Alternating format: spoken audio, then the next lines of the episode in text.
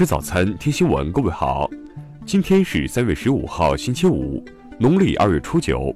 邵斌在上海问候您，早安。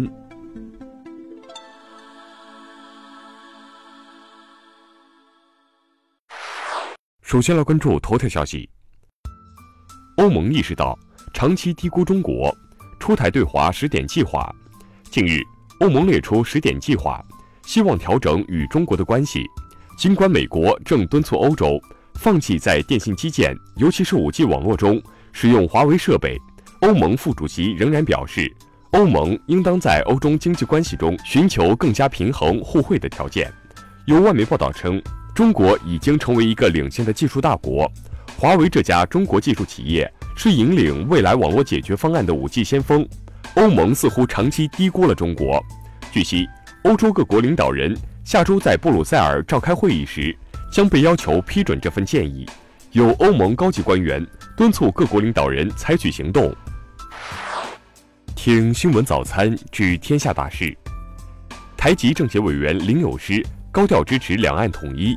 十三号，台陆委会称，林担任政协委员涉嫌违反两岸关系条例，可能面临罚款或取消户籍处理。二零一八年。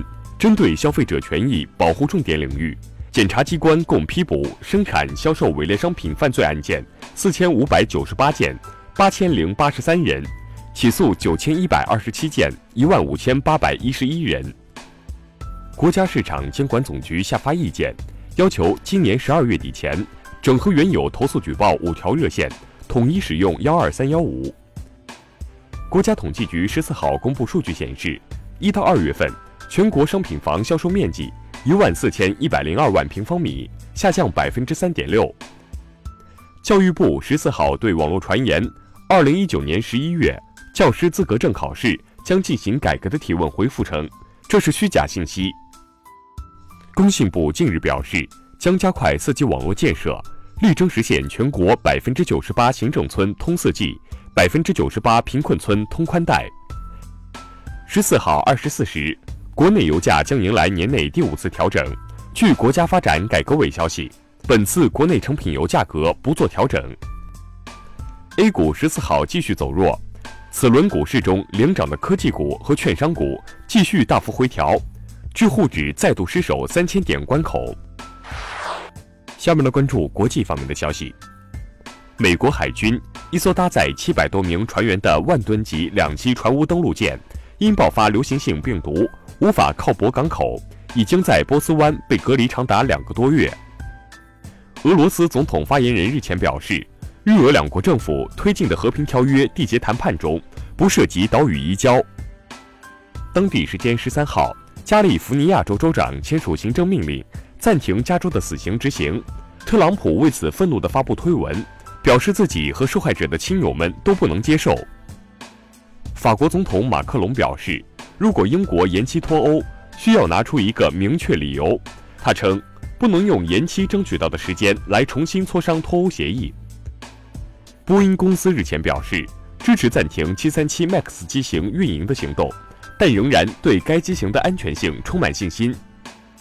厄瓜多尔总统莫雷诺十三号说，由于南美洲国家联盟已不具备推进地区一体化进程的能力，厄瓜多尔正式退出该联盟。近日，一名澳大利亚籍意死新娘表示希望回国，澳大利亚总理斯科特·莫里森则拒绝了她的求助，并称回来将面临强力制裁。菲律宾总统杜特尔特十三号表示，如果国际刑事法院在他任期结束后就所谓的危害人类罪判他死刑的话，他将会非常高兴地接受。下面来关注社会民生方面的消息。浙江九零后女孩朱杰文。七年来，联系了六百多起寻亲案例，至今已帮助四十多个失散家庭团聚。